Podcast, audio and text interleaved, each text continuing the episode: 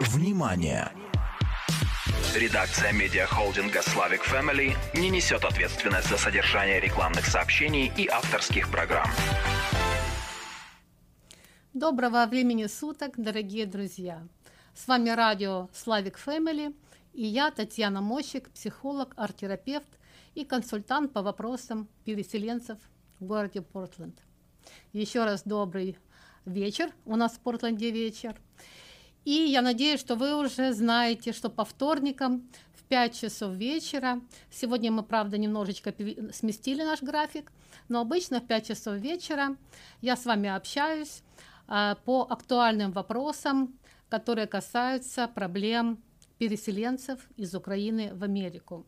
Также наша программа транслируется на многие страны Европы и Украины в том числе, поэтому эта информация будет полезна не только тем, кто в Америке, но и всем, а, кто сейчас находится на расстоянии от своей родины.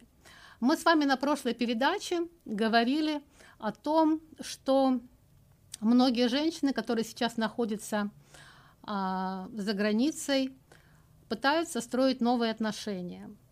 И очень часто из-за стресса они попадают в деструктивные отношения, и в частности в отношения токсичные с мужчинами с нарциссическим расстройством личности. Я вам рассказывала, как узнавать этих мужчин, а, как распознавать их по внешнему виду, по поведению, по манере говорить. Я надеюсь, что эта информация была вам очень полезна.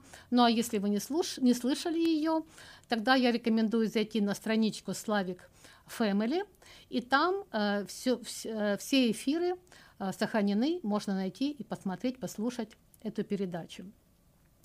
Также я вам обещала, что сегодня мы будем с вами говорить на тему отношений на расстоянии. И любовь на расстоянии, отношения на расстоянии, это, конечно, очень, э, знаете, такая тема, которую нельзя говорить вот так вот эмоционально, как я вам, например, рассказывала про нарциссов, потому что тема нарциссов, она заряжена, а, там, там и злость, там и а, растерянность, то есть такие вот яркие эмоции, да. А, тема а, «Любовь на расстоянии», она несколько такая печальная, потому что я думаю, что все, кто сейчас находится вдалеке от своих любимых, они знают, насколько это тяжелые такие мучительные достаточно переживания. Поэтому пригласите, пожалуйста, сейчас к радио ваших близких, подруг, а, сестер а, и слушайте внимательно, как же все-таки можно, несмотря на расстояние, сохранить отношения. Сделаю сразу вот такую оговорку, что задача эта очень непростая. И большинство отношений на расстоянии разваливаются. То есть есть статистика, что приблизительно 90% отношений распадаются.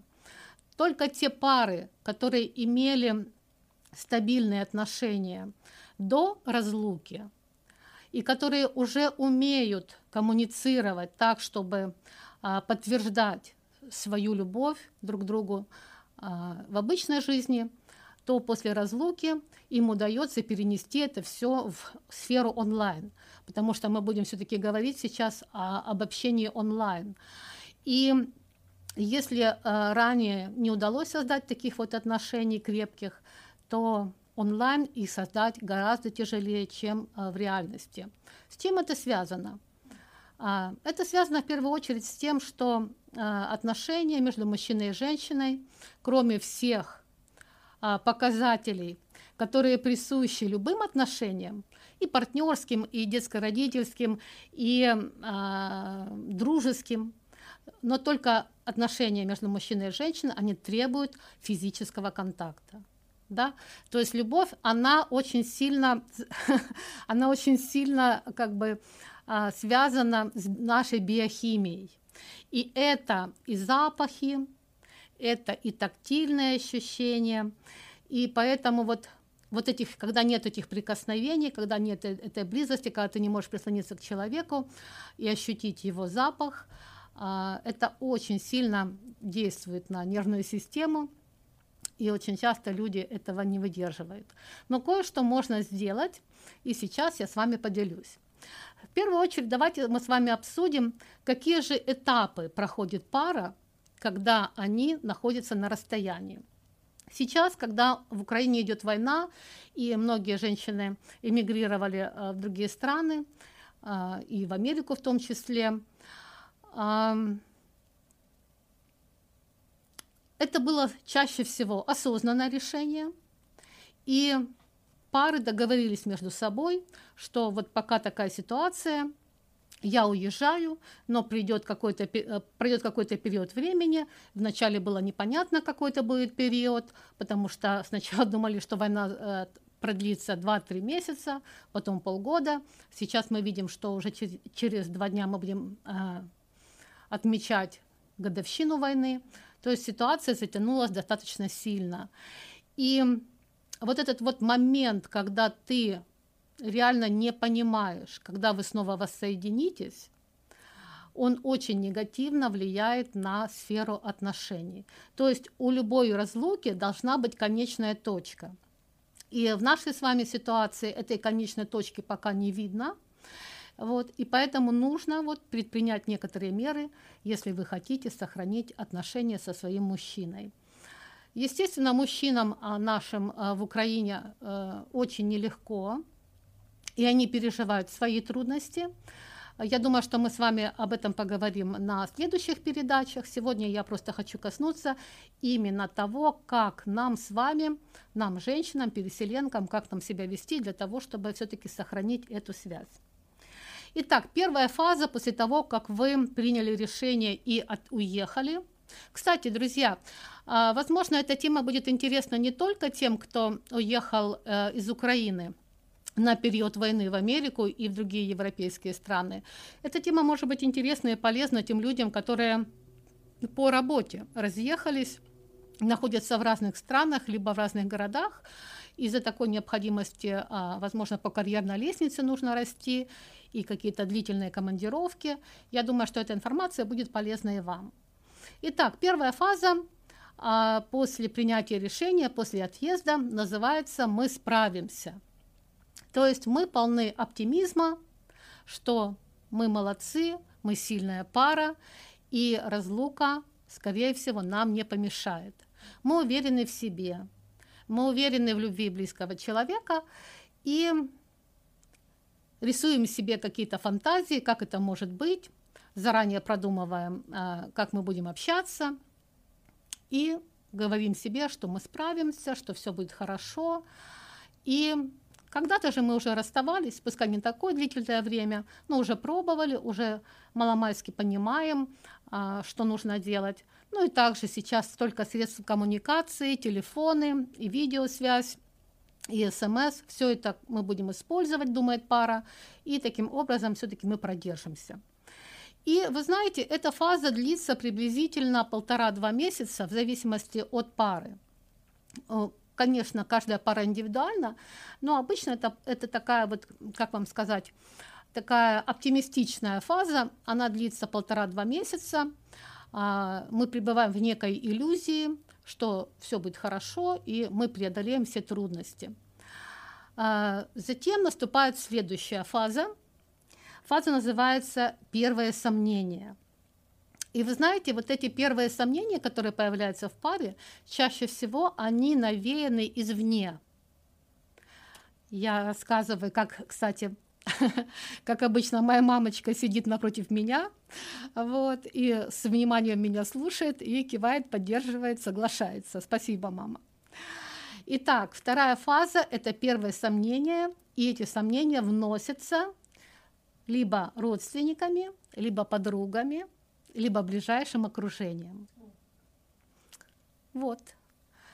И что, что слышит женщина, которая находится вдалеке от мужа? Она начинает слышать слова «А ты уверена, что он тебе не изменяет?» Вот. А, а может быть, тебе не стоит возвращаться, может быть, тебе как раз вот этот выдался шанс построить новую жизнь, начать все сначала. Возможно, здесь э, у тебя будет лучше карьера. Э, или могут быть такие слова, что не такой уж он и хороший, возможно, тебе стоит вообще задуматься о том, чтобы а, расстаться с этим человеком, да. То есть а, со стороны начинают, особенно подруги, очень часто тоже такое бывает, начинают говорить, ну чего ты сидишь дома, Посмотри, сколько вокруг интересных событий, сколько вокруг интересных людей. Надо выходить, надо общаться, знакомиться с другими мужчинами. И вот такие вот разговоры, они наводят на мысль о том, что, возможно, не все так прекрасно, не все, не все так радужно в наших отношениях. Уже, уже прошел какой-то период такой, когда вот это физическое привыкание, оно уже немножечко ослабело, уже мы забываем а, прикосновения любимых людей, забываем эти запахи, забываем вот эту а, а, атмосферу, в которой мы привыкли общаться. Мы еще не забыли, но оно потихонечку начинает стираться, и вот появляются вот эти сомнения, а смогу ли я, смогу ли я. А может быть, как раз это тот шанс, когда нужно изменить свою жизнь. Зачем цепляться за старое, да?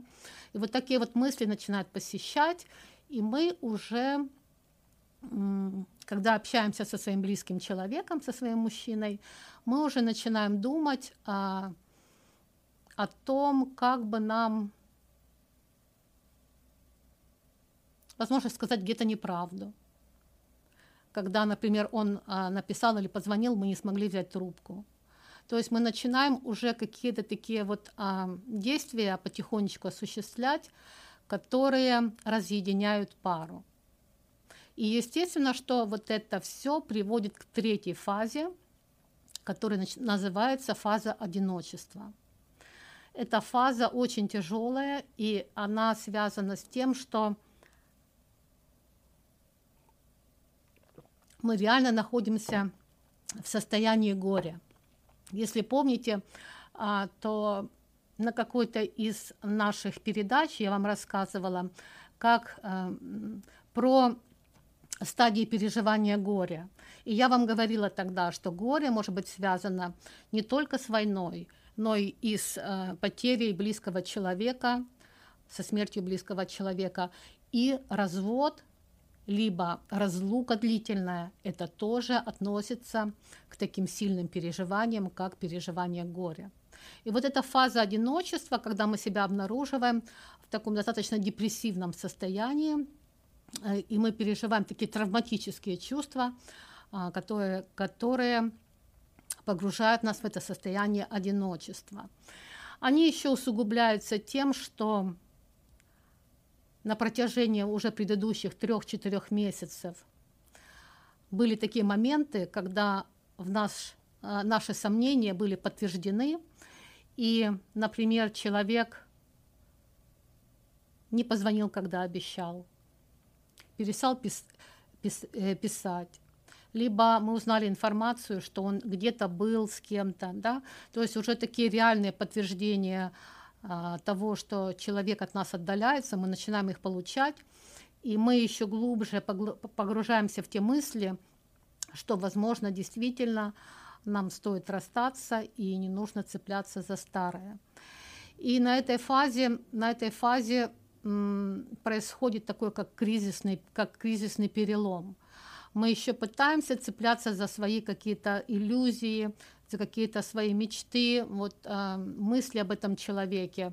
Иногда человек действительно нас э, игнорирует и ча- э, подолгу не пишет, либо не звонит, но мы думаем, что, возможно, там нет света или еще какая-то ситуация сложная и оправдываем его, и все, все-таки мы психологически стараемся держаться, держаться за эти отношения, потому что хоть мы и одиноки в данный момент, оказались без поддержки, например, супруга с детьми, за границей в эмиграции.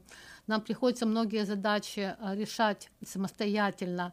И то, что мы привыкли, что решает обычно наш мужчина, сейчас приходится само это делать. И это снова стрессовые ситуации, и это снова болезненные переживания. И вот это состояние одиночества, оно усиливается и усугубляется. И тогда наступает некий кризисный момент – и у него есть как бы два вектора. А, в этой ситуации некоторые женщины приходит к той мысли, что нужно все бросать и возвращаться домой. Либо, ну, то, что касается Америки, то здесь, скорее всего, такое решение, что нужно все бросать и возвращаться домой. Потому что из Америки в Украину не наездишься каждые 2-3 месяца. А, а рекомендовано видеться, но расставаться минимум на 3, э, максимум на 3 месяца и хотя бы каждые 3 месяца встречаться. А что ж тут говорит э, тем женщинам, которые, например, здесь уже около года находятся, да? то я думаю, что многие склоняются к той мысли, и я часто вижу в соцсетях, э, что э, женщины говорят о том, что они все-таки не хотят потерять эти отношения, и поэтому возвращаются домой, несмотря на те бомбежки, несмотря на отсутствие света, э, воды и так далее. Потому что для них отношения оказались важнее, чем комфорт. И другой вектор развития может быть именно на этой стадии а, женщина может принять решение окончательное. То есть если первые три стадии мы пытались выстраивать отношения, то на этой стадии, на четвертой, женщина принимает решение, что она все-таки расстанется со своим мужчиной и а, обрывает отношения, и как бы они расстаются, перестают общаться. Это не окончательное решение, потому что у нас есть с вами еще две стадии. Я вам сказала, что будет шесть стадий, да? Но, тем не менее, это такой некий кризис, в котором мы идем либо вверх, как пара, либо вниз.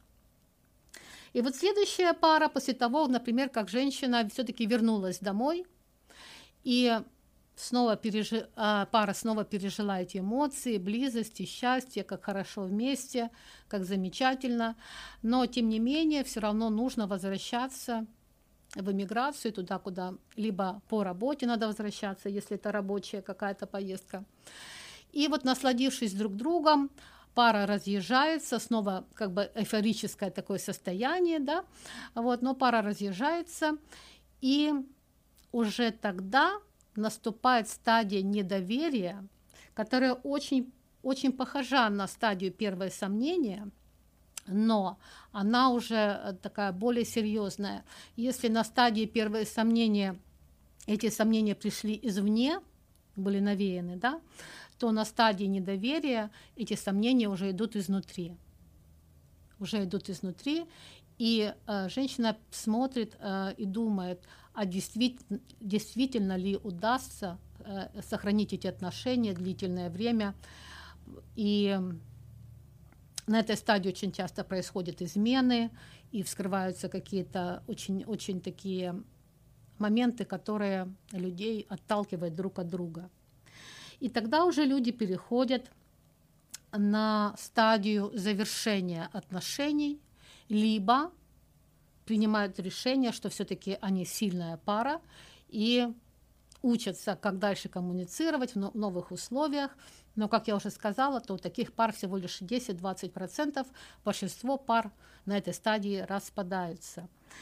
И, конечно, у всех это по-разному бывает, но если ваша пара распалась, это говорит лишь только о том, что на самом деле она не была такой крепкой, как вам казалось. Поэтому я хочу вас вдохновить, дорогие женщины, чтобы вы не унывали, а приняли эту ситуацию как данность, как естественное течение жизни, и немножко погоревав, все-таки строили новые отношения уже там, где вы находитесь.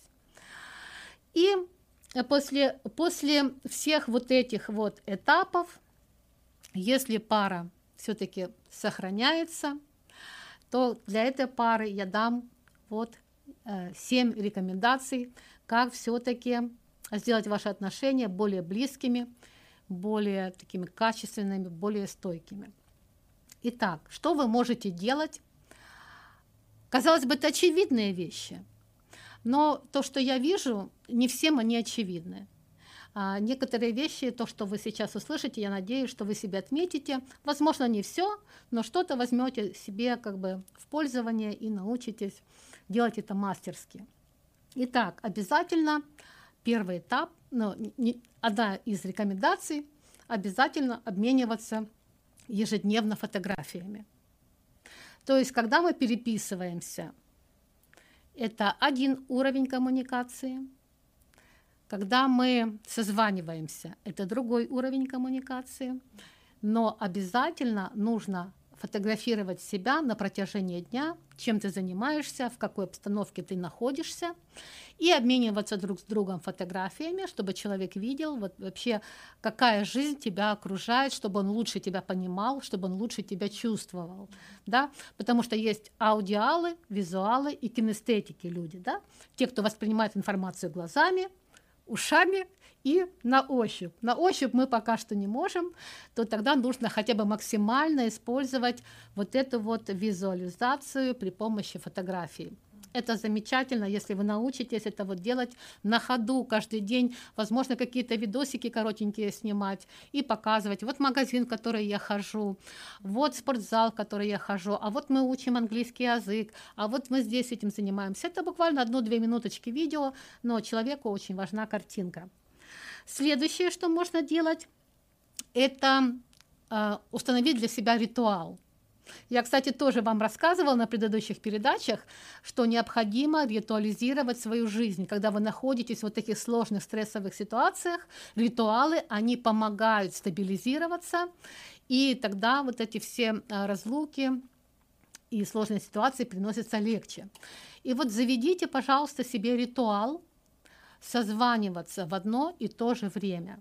То есть каждый день обязательно должен быть созвон, либо утром, либо вечером, как вам удобно. И вы должны это ввести в привычку. И знаете, вы уже будете на протяжении дня ждать именно этого времени. То есть не тогда, когда вам захотелось, вы позвонили, понимаете, да? А именно когда у вас приурочено к какому-то времени, то вы уже начинаете скучать, вы уже начинаете как бы ждать это время, вы уже начинаете готовиться психологически к этому времени. И тогда ваши беседы и ваше общение, оно будет таким более а, позитивно заряженным эмоционально. А, перед сном, например, вы можете вместе смотреть фильм. Это тоже как, ну вот знаете, как как ритуал, да? То есть вы можете договариваться, что сегодня смотрим вечером вот такой фильм. И вы знаете, есть даже какое-то приложение, я не помню, как оно называется, а, но моя невестка, когда была за границей, вот они с моим сыном смотрели по какому-то приложению, то есть заходишь в комнату, и там показывают фильм, и ты можешь комментариями делиться, своими впечатлениями, и как бы в процессе э, просмотра фильма обсуждать его. Это очень классный такой лайфхак, он тоже очень сильно сближает и соединяет вас, так как будто вы, вы находитесь вместе дома, вот и смотрите вместе кино. Или, например, вы можете вместе читать книгу одну и ту же, и вечером в одно и то же самое время ее обсуждать, эту книгу, что интересного, что, что зацепило. То есть вот подумайте из сферы ваших интересов, что вы можете делать вместе, и вот делайте это в одно и то же самое время каждый день. Обязательно, то есть это было два. Третий лайфхак, обязательно делайте друг другу подарки. Очень-очень, знаете, у каждого разные финансовые возможности, но здесь дело не в деньгах. Если помните языки любви, да, то есть я вам уже, я вам, можно сказать, перечисляю все вот эти пункты, пункты по языкам любви. Если не знаете, напишите нам а, на, на страничку нашего радио. Э, я вам расскажу тогда про эти языки любви как-нибудь на другой передаче. Итак, подарки тоже относятся к языку любви. И это должны быть подарки, которые можно, знаете, как прижать к сердцу, пощупать, понюхать. То есть вот как-то передать свою эмоцию через какую-то вещичку. Вот. Э, посылайте друг другу посылочки, и вы домой в Украину. Из Украины тоже пускай вам посылают подарочки. Это может быть там какие-то, например, брелок можете своему мужчине отправить. Вот он ключики повесит, и каждый раз, когда будет брать ключики в руки, он будет вспоминать, что вы с ним рядом. Вот, если там что-то мягенькое, что-то пушистенькое, то, что тактильно может э, как бы э, прикоснуться к вам поможет. Надушите своими духами, пускай ваш мужчина какую-то маленькую, возможно, подушечку, вот, и он, он будет на нее ложиться и представлять, что вы, что вы рядом. То есть подумайте о том, какие подарочки можно делать, и обязательно обменивайтесь подарочками. Это, еще раз напоминаю, это один из языков любви, это очень важный язык. Это когда мы покупаем подарок, мы же думаем о человеке, мы же вкладываем туда душу, ведь подарок выбрать не так легко. То есть нужно знать человека, его, его, его приоритеты. И когда человек получает подарок, он тогда понимает, что мы думаем о нем, что мы ощущаем его. И это как бы смягчает разлуку. Четвертое. А, обязательно, обязательно нужно флиртовать. И это такой пункт, на котором бы я хотела остановиться подольше. Правда, у нас разная аудитория. Не знаю, слушают ли нас дети. Вот, но на самом деле в, в наше время коммуникаций а, супружеский флирт, он вполне реален.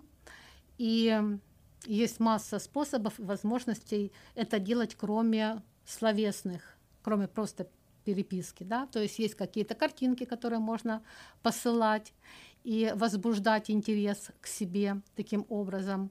Можно музыку какую-то вместе слушать, такую вот эротическую. Можно а, проводить сеансы по телефону, и это тоже работает. И я просто хочу вдохновить многие пары а, о том, чтобы они не исключали из своего общения вот этот флирт. Потому что это, как я вам сказала в начале нашей передачи, что сексуальная часть – это единственное, что отличает обычные отношения от супружеских.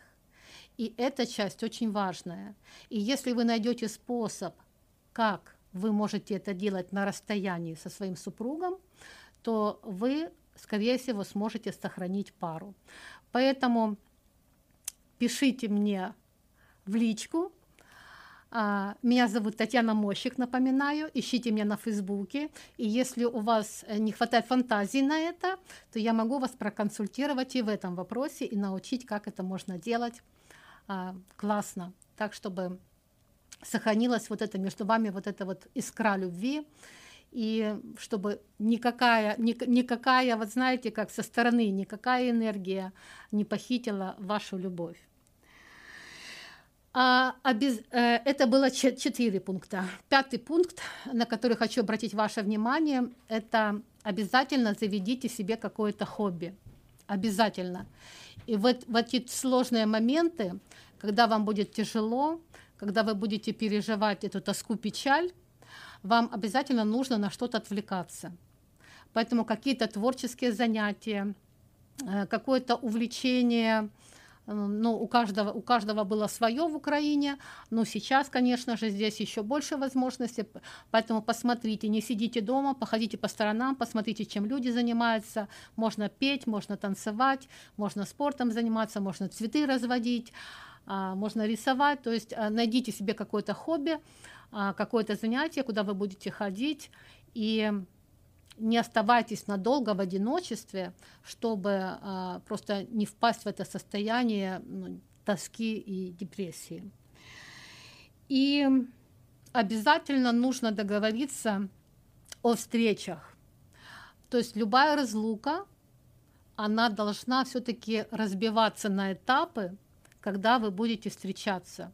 Должно быть понимание, что это не навсегда. То есть, когда э, наша психика не понимает, когда, когда будет встреча, вот, то когда все это так слишком растянуто и непонятно, чем все это закончится, тогда очень тяжело переживается разлука. Но если вы знаете, что вы там на майские праздники поедете, на Новый год поедете, там еще на какой-то праздник поедете и увидитесь, то тогда разлука переносится легче.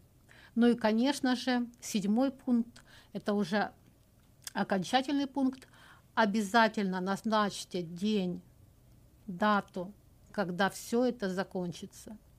То есть примите для себя решение, когда все это закончится, чтобы эта разлука не была настолько мучительной, а она должна иметь конечность. И в этом случае я верю, что вам удастся сохранить свои отношения с супругом, либо с близким человеком, с которым вы строите любовь на расстоянии. Ну, а я на сегодня хочу завершить нашу программу. Хочу напомнить вам, что меня можно найти в Фейсбуке по имени Татьяна Мощик. Также я есть э, в Телеграме, в Вайбере. Мне можно писать и звонить по номеру 503 88 77 242. Еще раз повторю, 503 88 77 242. Ну и, конечно же, отношения на расстоянии касается еще и нас с вами. То есть вы меня слышите и видите, я вас не вижу и не слышу. У нас с вами отношения на расстоянии. И, конечно же, мне будет очень приятно получить от вас какое-то сообщение, какие-то слова поддержки, какие-то слова, возможно, какие-то ваши вопросы, комментарии на ту тему, о которой мы сегодня с вами говорили. И мы продолжим наше общение в следующий вторник в 5 часов вечера на радио Славик Family. Ну а сейчас хочу обнять а, вас, дорогие, красивые, умные, харизматичные, смелые женщины, которые здесь уже в Америке, в Европе строят новую жизнь. Я всегда а, буду рада вас поддержать и всячески, всячески желаю вам успехов, удачи и всего самого лучшего в вашей жизни.